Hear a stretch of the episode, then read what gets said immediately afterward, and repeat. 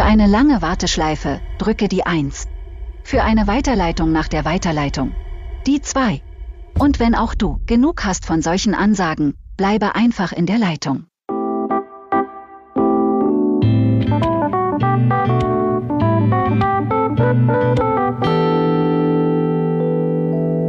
Herzlich willkommen heute Abend hier zum Podcast Telefonbot sei Dank. Ja, heute Abend, heute Abend machen wir die Aufnahme zu einer sehr späten Uhrzeit. Äh, herzlich willkommen, Malte Kosup. Moin, danke Raphael für die Einladung. Ja, er ist verrückt. Er ist wirklich ein bisschen verrückt. Äh, wir haben ein äh, deutsche Zeit, halb neun, zyprische Zeit, äh, halb zehn, ein Calendly-Link ähm, bekommen. Äh, wir kommen gleich mal ein bisschen drauf zu sprechen, wie ambitioniert der Kerl ähm, hier ist. Und ich würde bei der Vorstellung gerne dir äh, in deinem Lebenslauf ein paar Fragen zwischendurch stellen. Ähm, von genau. daher äh, werde ich irgendwie anfangen und zwischendurch immer mal wieder äh, dich was sagen lassen. Du hast deinen Business Bachelor in Hamburg gemacht, warst dann Richtig. aber im gleichen Jahr 2016 sowohl am MIT als auch in Harvard. Wie kam es dazu? Was hast du dann da noch gemacht? Wie lange war das überhaupt? Ähm, was hast du an diesen zwei einflussreichen Unis da genau getrieben noch?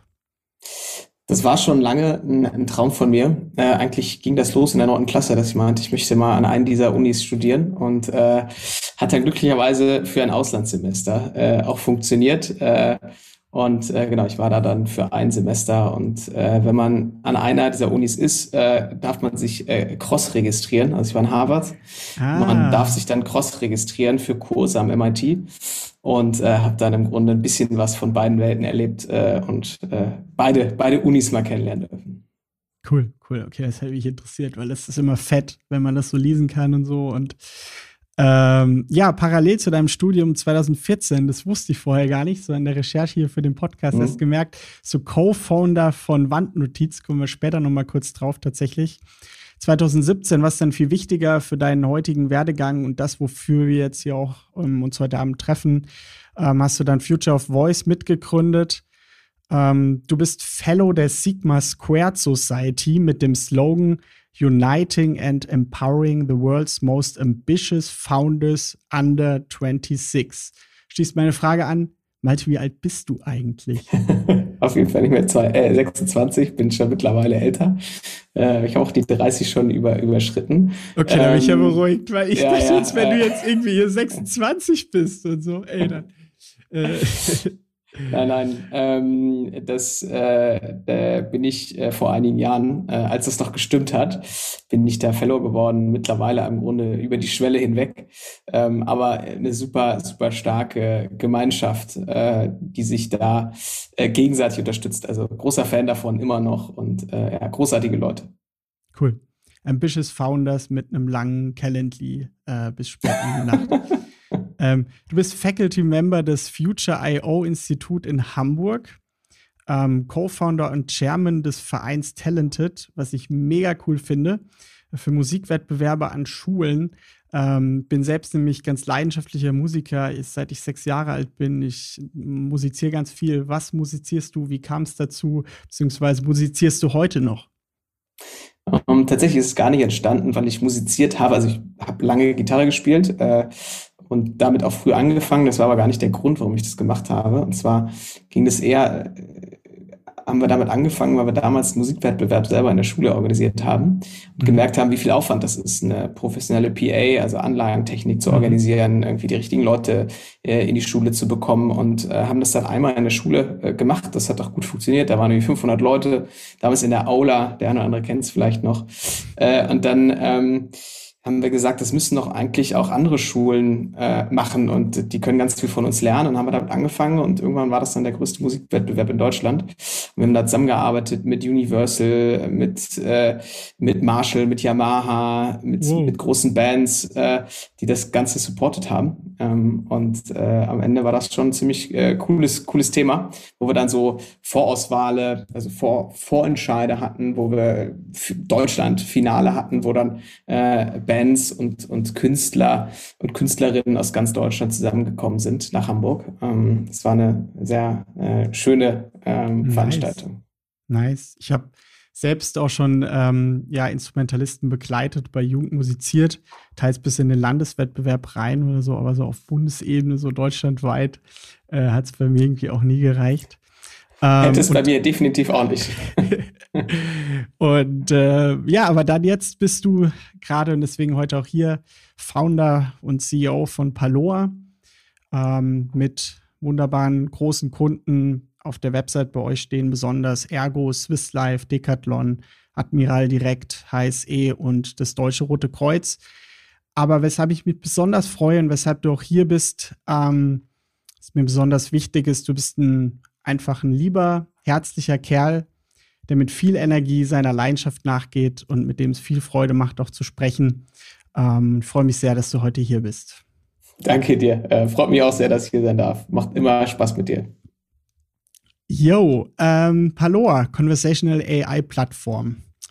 Großer Begriff. Ähm, dahinter stecken viele Kanäle. WhatsApp, Alexa, Skill, SMS, also die verschiedenen Voice-Kanäle, Chat-Kanäle, aber vor allen Dingen auch Telefon. Meine erste Frage, wie viel eures Wachstums kommt, weil ihr den Telefonkanal da anbietet in eurer Conversational AI-Plattform? Ähm, wahrscheinlich, ich habe keine genauen Zahlen, äh, die müsste ich jetzt äh, mal genau äh, analysieren. Äh, sind wahrscheinlich über 80 Prozent ähm, des Wachstums, die über äh, den Kanal Telefon kommen. Das ist nicht direkt zu sagen, äh, weil ähm, viele Neukunden kommen in die Telefonie, aber wir haben auch viele Cross-Sales, die äh, von bestehenden Chat- äh, oder auch Alexa-Kunden hin zur Telefonie äh, kommen. Deswegen äh, keine ganz klare Zahl, aber der, mhm. der Großteil der, ähm, des Wachstums kommt aus der Telefonie, weil am Ende da das größte Potenzial bei den meisten Kunden auf jeden Fall äh, schlummert. Nach dem, ähm, ja, ihr habt, ihr habt einen anderen Weg gemacht als viele Chat-Plattformen. Ähm, ihr habt, ähm, ihr kam von Voice und seid dann in den Chat-Bereich gegangen quasi. Ihr habt für eure Agentur euch ein Voice-Tool gebaut und habt anschließend dann auch die Chat-Kanäle mit ähm, angebunden. Das ist, ich weiß nicht, wie viel Phonebot-Tools, äh, Conversational AI-Plattform ich mir schon angeschaut habe, was ich da mal für Kopfschmerzen kriege, wenn ich mir angucke, wie da die Telefon- und die Voice-Sachen eben geregelt sind, ja. Ist ja nur noch Text-to-Speech und Speech-to-Text hinten dran, so ungefähr, ja. Ähm, wie würdest du beschreiben, dass ihr davon profitiert, dass ihr von Voice kamt und jetzt auch Chat anbietet und nicht andersherum? Das ist eine gute Frage. Ähm, und ich glaube, dass Voice halt sehr, sehr komplex ist. Weil natürlich dadurch, dass man äh, eine Speech-to-Text noch dazu hat, eine End-of-Speech-Detection, die ganz oft vergessen wird, wann hat der Mensch überhaupt aufgehört zu sprechen, eine Text-to-Speech dazu kommt und man auf einmal mehr als doppelt so viele Komponenten und natürlich auch Fehlerquellen integriert.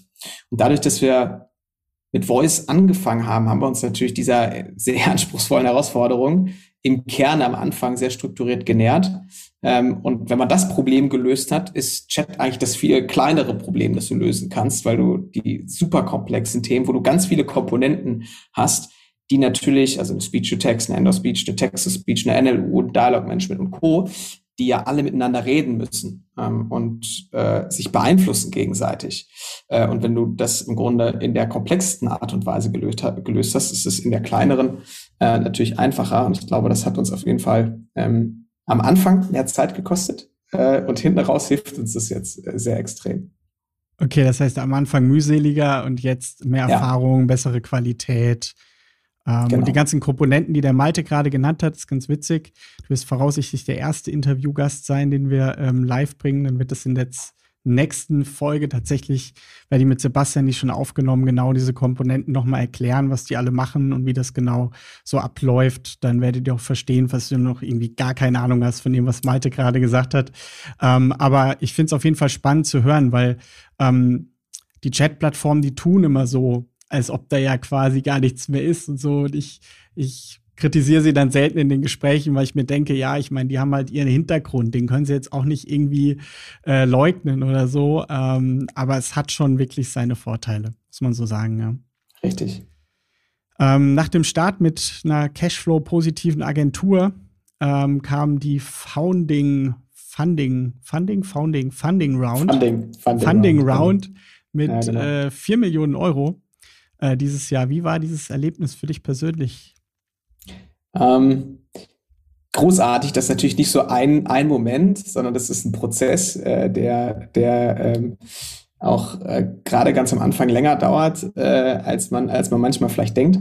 Ähm, und äh, war aber natürlich ein großer Schritt von einer, ähm, und das ist ja dann jetzt mittlerweile schon zwei Jahre her oder sogar drei, ähm, von einer dienstleistungsgetriebenen Unternehmung, die tatsächlich positiv äh, äh, im Cashflow funktioniert, zu einem deutlich äh, äh, wachstumsgetriebeneren äh, Unternehmen, das äh, eigentlich erstmal schwierig Cashflow-positiv sein kann, wenn man die Wachstumsziele erfüllen äh, möchte, die man hat. Mhm. Ähm, aber es war ein äh, großartiger Schritt. Wir haben großartige Investoren dazu bekommen.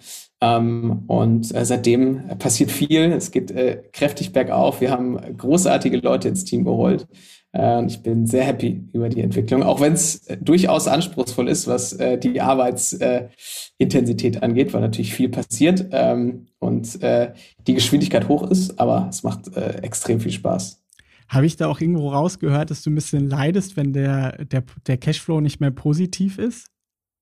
Äh, nee, tatsächlich, nee, eigentlich nicht so richtig, weil man weiß ja, wofür, also sobald man merkt, dass für den Euro, den man investiert, da langfristig mehr als ein Euro rauskommt äh, und man das tatsächlich am Ende des Monats äh, merkt, weiß man, das ist gut investiertes Geld.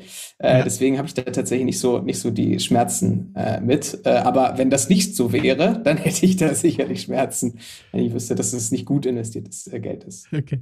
Ja, ich musste gerade ein äh, witziges Beispiel an ein Bild denken, irgendwie, wie sich das bei euch vielleicht anfühlen muss. Also ihr wächst so schnell, dass es sich kaum an, an dass es sich kaum lohnt, zwischendurch wieder T-Shirts anzuziehen, weil die mehr oder weniger sofort zu groß geworden sind, direkt T-Shirt aus, nächste T-Shirt an, so wie bei meiner Tochter so ungefähr. Und einfach denkst, okay, die Kleine wächst die ganze Zeit raus, ist jetzt vielleicht ein bisschen übertrieben. Also ihr habt wöchentlich neue Mitarbeiter. Ich habe Hand gezählt äh, und dann gesehen, dass es eine Summe gibt bei LinkedIn 50 Stellenausschreibungen. Ähm, auch meine Freundin schon versucht abzuwerben tatsächlich. Oh. Äh, äh, wo soll das hinführen, Malte? Ja, äh, wir haben große Ambitionen und dafür brauchen wir großartige Leute. Ähm, und äh, es ist schon spannend, wir waren Anfang des Jahres irgendwie ungefähr 25 Leute und nächsten Monat, also nächste Woche, fangen zwölf neue Leute an. Das heißt, äh, wenn man das mal so äh, jeden Monat, wie viel, wie viel dann im Monat dazukommen und das in Relation zu setzen mit dem, wo war man irgendwie vor zehn Monaten, äh, da, da passiert schon viel. Und dann sind wir jetzt irgendwie knapp, knapp 80 Leute. Ähm, und da ist schon dann viel passiert in dem Jahr. Und äh, wie du den Stellenausschreibungen entnehmen kannst, geht das auch so weiter. Äh, toi, toi, toi. Äh, dass es äh, genau äh, so weitergeht, dass wir auch so großartige Leute weiterfinden, wie wir es äh, bis jetzt geschafft haben. Also erste Ableitung, zweite Ableitung der Kurve, also nicht mal euer, Langs euer Wachstum ist absehbar, wann sich das verlangsamt. Im besten Fall nicht, nee. also im Moment noch nicht. Nee. Ähm, also Ziele oder so mit Wachstum, Größe, gibt es da irgendwas, wo ihr sagt, okay, da sollen wir jetzt so schnell wie es geht hin und dann schauen wir erstmal oder einfach alles, was geht? Genau, ich glaube, du musst man natürlich immer gucken, dass du äh, die richtige Gratwanderung macht aus äh, maximal schnellem Wachstum, aber der, der, der Balance, dass du äh, die Qualität äh, irgendwie hältst und äh, nicht äh, die Leute schredderst äh, durch die zu hohe Arbeitsintensität. Ähm, und das ist, glaube ich, der Balanceakt, der, der gemacht werden muss. Ähm, und das ist die Diskussion. Und ich glaube, wenn man es schafft, da das, das maximale Wachstum, äh, das maximale gesunde Wachstum, nennen wir es mal so, rauszuholen, dann äh, ist es das Ziel. Aber auf jeden Fall sind die Ambitionen hoch.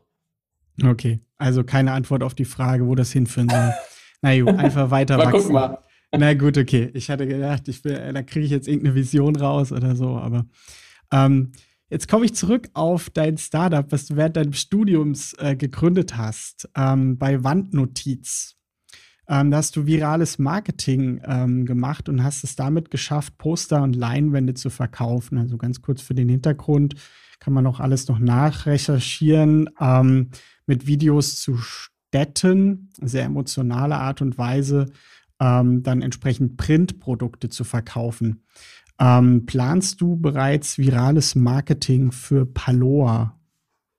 Und wenn ja, wie sieht das aus? Wie äh, würde das aussehen?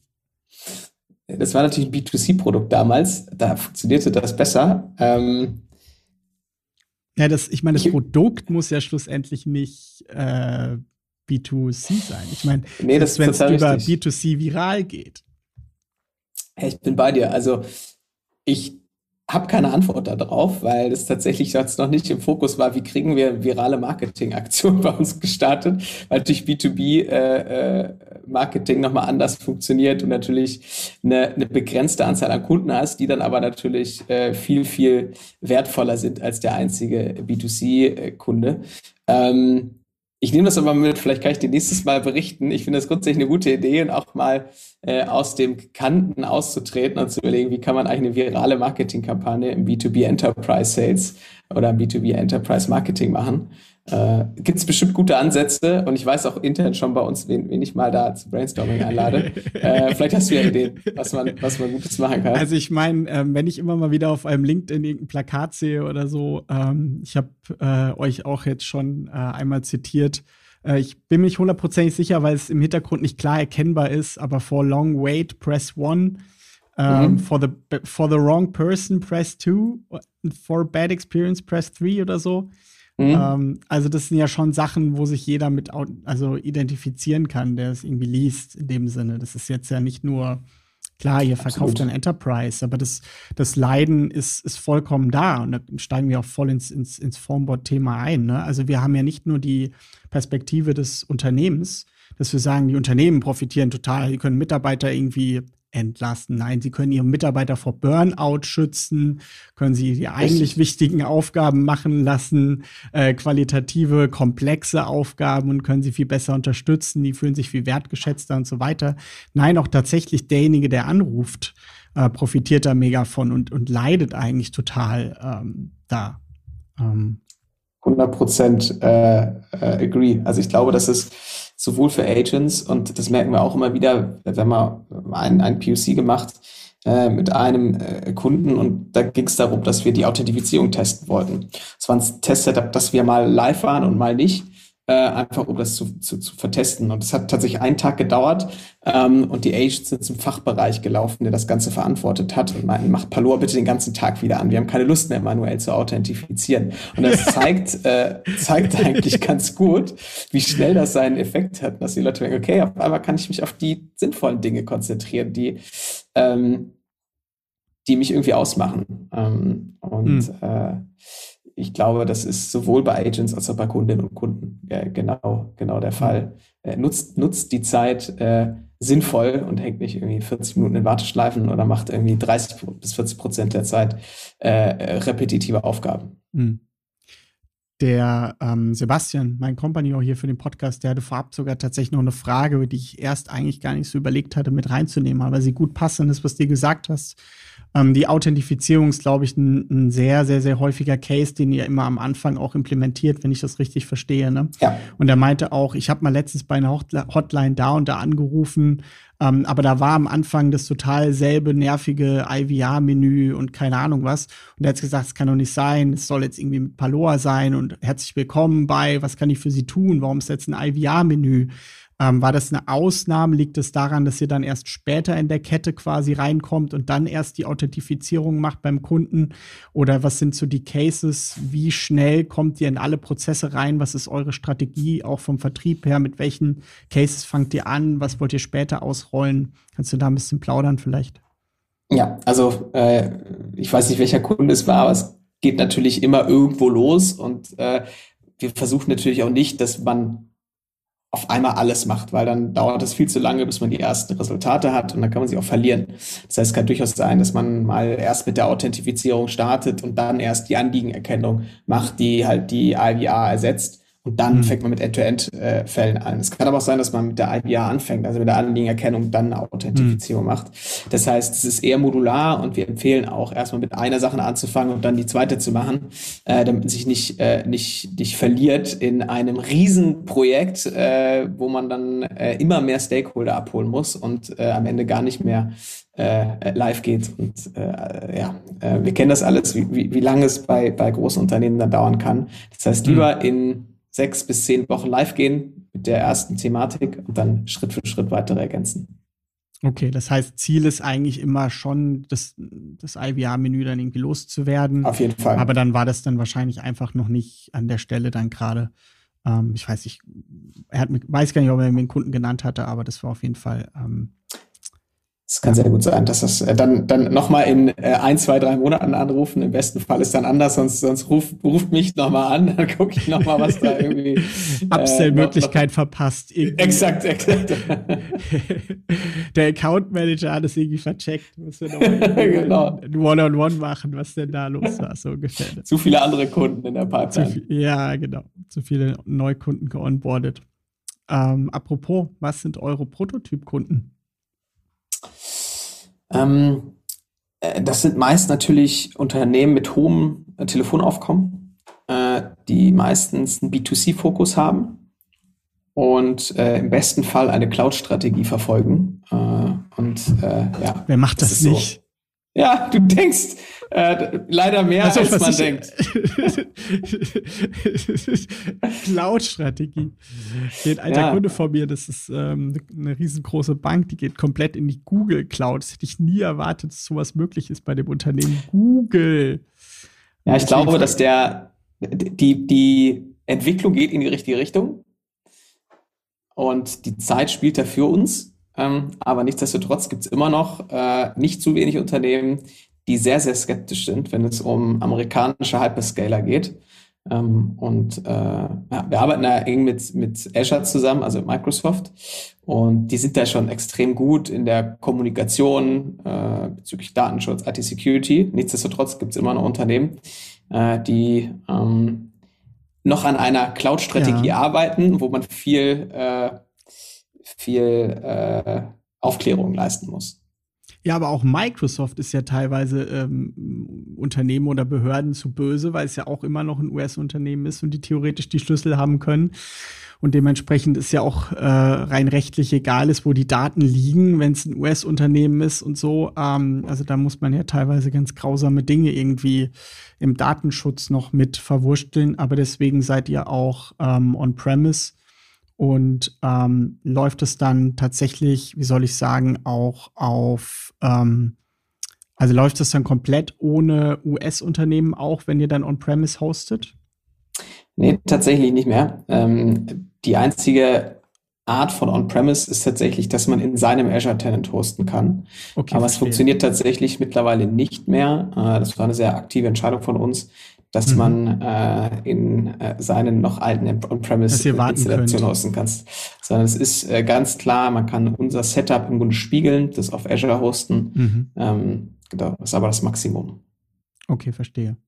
Und dann halt eben die äh, Microsoft-Kosten dann halt selbst plus dann halt Fees für euch. Richtig, so genau. Im eigenen Tenant. Ja, verstehe. Aber okay, von diesen äh, Datenschutzthemen, die wollte ich heute mit dir jetzt eigentlich gar nicht großartig äh, behandeln. Klassiker, aber kommt immer wieder äh, ja, ja, äh, auf den äh, Datenschutz zu sprechen. Äh, wunderschön, wunderschön. was sind die häufigsten Use Cases? Ähm, wir haben über einige schon gesprochen, angefangen mit der Anliegenerkennung, weil jedes Unternehmen muss seine Touchstone IVR ablösen in den nächsten Jahren. Das, das, da führt kein Weg dran vorbei. Äh, dann die Authentifizierung ähm, und dann äh, sind es End-to-End-Cases. Das kann eine Adressänderung sein, es kann Kontaktdatenänderung sein, es kann auch eine Terminvereinbarung sein. Ähm, das kommt dann so ein bisschen auf die Branche auch an. Ja? Im Energiesektor Zählerstand melden. Hm. Ähm, äh, aber auch sowas wie, wie ähm, häufige Fragen, also FAQs, die man dann äh, in äh, im Grunde der Anliegenerkennung direkt beantworten kann teilweise. Hm. Ja, ähm, erzähl mir ein bisschen mehr von dem HSE-Case. Äh, den fand ich ganz großartig. Den hat mhm. der Ben bei uns äh, in der Alumni-Gruppe vorgestellt. Und äh, ich muss sagen, der ist mir die Ohren äh, und die, die Augen fast rausgefallen. Ähm, unheimlich, ihr habt da Awards für gewonnen. Ich mich vorbereiten sollen, hätte wissen können, wie die heißen. Aber erzähl einfach mal von dem Case. Ja, gerne. Das ist der European Customer Champion Award übrigens, äh, okay. den du wahrscheinlich meinst. Ähm, ja, das ist ganz spannend. Äh, für diejenigen, die HSE nicht kennen, äh, das ist ja im Grunde ein, ein Shopping-Sender. Ganz äh, schmuddeliger äh, Sender da hinten irgendwo, wo ich mich immer frage, was es kostet, die zu hosten auf dem Satelliten. Wenn mir die Frage jemand beantworten kann, ich würde das gerne mal selbst machen. Entschuldige, ich habe unterbrochen. Na, auf jeden Fall ist es schon beeindruck ein beeindruckendes Unternehmen. Also das ist schon ein großer Apparat äh, mit sehr, sehr vielen Kundinnen und Kunden und äh, ein sehr ähm, gutes Unternehmen. Ähm, und die sind da sehr strukturiert rangegangen, ein, eine Voicebot-Plattform ähm, zu suchen, die äh, ihren automatischen äh, Bestellkanal über die Telefonie halt äh, verbessern kann. Und äh, da haben wir uns äh, durchsetzen können äh, in einem äh, kompetitiven äh, Wettbewerb. Tatsächlich mussten wir live gehen in dieser Pilotphase ähm, und mhm. äh, dann wurde einfach an KPIs gemessen, wer äh, der beste Anbieter ist. Und äh, ja, mittlerweile automatisieren wir da drei Millionen Telefonate im Jahr äh, mit 70 Prozent Conversion Rate. Äh, 10% Cross-Sell-Rate, das heißt der ähm, Stopp mal ganz kurz, die Zahlen, also das, die sind so spektakulär, die kann ich dich nicht einfach nacheinander rausrattern lassen. Also 70% Conversion Rate. Okay, jemand ruft an und will quasi wirklich was bestellen. Das heißt, Richtig. Ähm, von den 100 Prozent, die anrufen, haben dann 70 Prozent über Paloa was bestellt? Oder gibt es so einen Fallback-Fall, wo auch nochmal eine Hotline oder so oder ein Mensch irgendwie ähm, es gibt tatsächlich zwei Hotlines. Man kann einmal den automatischen äh, Kanal wählen oder mhm. tatsächlich mit einem Menschen sprechen. Ah. Ähm, und drei Millionen Leute wählen halt, äh, oder drei Millionen Telefonate gehen halt über diese automatische äh, Hotline. Ähm, und da kann man dann äh, end-to-end -end tatsächlich bestellen. Äh, und 70 Prozent der Leute, die anrufen, bestellen dann am Ende auch. Wow. Und 10 Prozent Cross-Selling, das war die dritte Zahl. Genau, das heißt, 10 Prozent der Leute, die anrufen, die äh, äh, kaufen dann, weil Palor ihnen noch was anderes vorschlägt. Äh, Zu ihrer Heizdecke passen noch Kuschelsocken. Ja, tatsächlich macht das, macht das HSE smart, äh, da die richtigen Matches zu, man kennt das wahrscheinlich auch von äh, äh, dem E-Commerce-Store seiner Wahl, dass unten dann noch die passenden, äh, passenden Produktvorschläge gemacht werden. Ähm, und äh, ja, das funktioniert, funktioniert ganz gut und äh, ja. Hammer. Ja. Richtig cooler Case. Ähm, wie lange dauert es durchschnittlich, bis ihr mit dem ersten Piloten am Markt seid nach Vertragsunterschrift? Äh, der Rekord, ich sage gleich mal, das ist der Rekord, drei Wochen von äh, Unterschrift bis Livegang vor Kundinnen und Kunden. Ähm, aber das ist natürlich der Rekord. Der Durchschnitt liegt bei sechs bis zehn Wochen. Es kommt dann ein bisschen auf den, den Anwendungsfall an, auf die Tiefe der Integration. Ähm, aber sechs bis acht Wochen. Ähm, und äh, ja, das funktioniert im Durchschnitt aber sehr gut. Äh, und äh, am Ende ist das Bottleneck dann meist doch bei den eher größeren Unternehmen äh, und, und Prozessen, die dann vielleicht doch mal drei, vier Wochen länger dauern. Ähm, ja, aber man hat schnell mhm. tatsächlich einen äh, Case vor Kunde äh, und kriegt erste Ergebnisse. Nice. Was ist deine große Vision für Paloa in fünf Jahren? Eine so eine Frage, Frage nicht, ne? Kann mir so eine Frage nicht verkneifen, Malte. ja, ist gut. Ich glaube, was passiert, was passiert gerade im Customer Service? Ich glaube, dass ähm, und ich mache da mal einen Vergleich mit einem beispielsweise einem BMW-Werk vor 20, 30 Jahren. Da haben Leute am, am, am Fließband gestellt, äh, äh, äh, äh, ähm, ich vermute, ähm, gestanden. gesessen gestanden, genau, äh, und haben tausendmal äh, am Tag irgendwas reingeschraubt, als Beispiel. Äh, und mittlerweile gibt es Roboter, die ganz viel davon übernehmen, weil sich Menschen um viel komplexere, anspruchsvollere Dinge kümmern kann, können. Und damit auch viel glücklicher sind, als acht Stunden oder sieben Stunden am Tag exakt das Gleiche zu machen. Und in, im Customer Service ist es am Ende ähnlich. Und bis jetzt gab es da keine Automation von Dingen, die viel zu repetitiv sind. Und auf Grundlage der Entwicklung der letzten drei, vier, fünf Jahre in der Technologie, die natürlich irgendwie vom, ähm, von der Forschung getrieben ist, äh, funktioniert das halt jetzt, dass im Customer Service Menschen Dinge tun können, äh, die nur Menschen tun können, die anspruchsvoll sind, wo es um Emotionen geht, wo es um komplexe Sachverhalte geht. Ähm, und Dinge wie tausendmal eine Schraube reinschrauben, was beispielsweise die Authentifizierung ist oder die Weiterleitung an die richtige Person, ähm, die kann halt von einer Maschine übernommen werden. Und im, im Zeichen von, äh, eigentlich gibt es eh zu wenig Leute, die diesen Job machen äh, gerade ähm, und ganz viele äh, sehr wiederholende Sachen da sind, die nicht die, die Leute äh, zufrieden machen. Ähm, Glaube ich, ist es ein Trend, der gerade losgeht und ich bin fest davon überzeugt, dass in fünf Jahren jedes Unternehmen eine Conversational Plattform als eine der zentralsten Softwarekomponenten in, in seinem Unternehmen implementiert hat.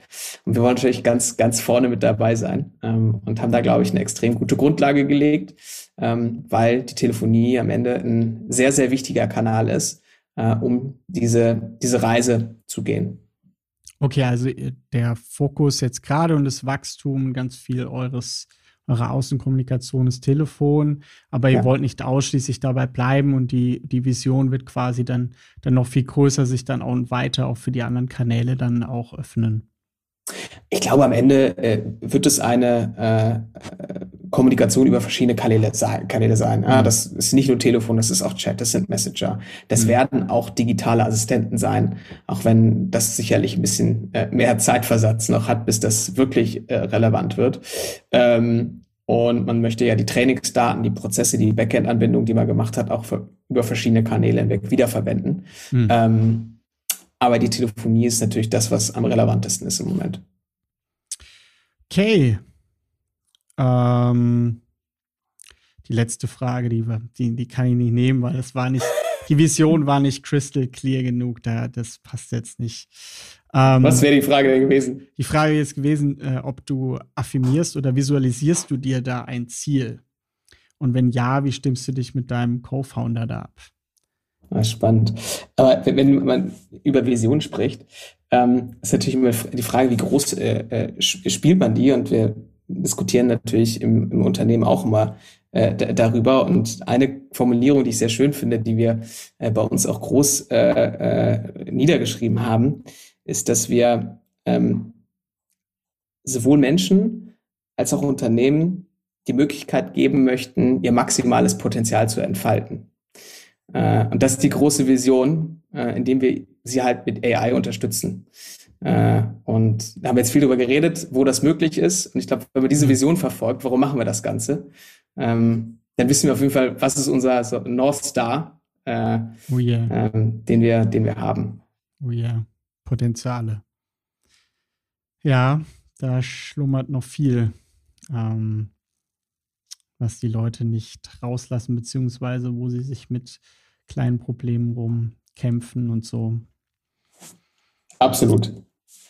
Bleibt ihr Enterprise only oder öffnet ihr euch mal irgendwann auch ähnlich wie Core AI dieses Jahr es gemacht hat, von einer Enterprise-Plattform kommt, ähm, jetzt komplett Pay-as-you-go auch für jeden Nutzer nutzbar?